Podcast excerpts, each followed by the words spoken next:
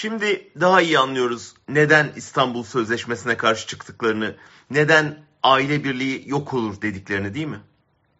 Elbette İstanbul Sözleşmesi ile gelecek kurallar dizisi 6 yaşında bir kız çocuğunun bir tarikat bünyesinde evlendirilip senelerce tecavüze uğramasına engel olabilirdi. Babası eliyle 6 yaşında kocaya verilen o çocuk istismar şüphesiyle hastaneye kaldırıldığında kemik yaşı raporu gizlenemezdi. Doktorlar ayağa kalkar, savcılık soruşturma açar, kamuoyu hesap sorardı. Timur Soykan'ın bir gün gazetesinde yazdığı 6 yaşındaki gelin haberinden hepimiz utandık, hükümet utanmadı.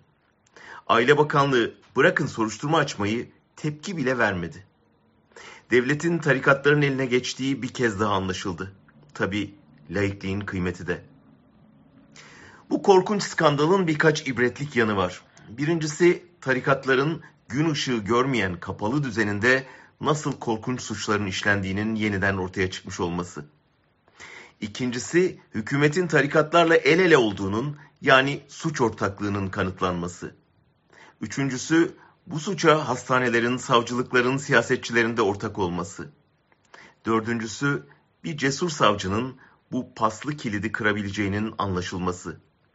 Beşincisi mağdurun tek başına gelenlerin gerçek anlamını bir radyo programındaki eğitici konuşmalardan öğrenmesi ve sosyal medyada tanıştığı bir kadının tavsiyesiyle eşiyle konuşmalarını kaydetmesi.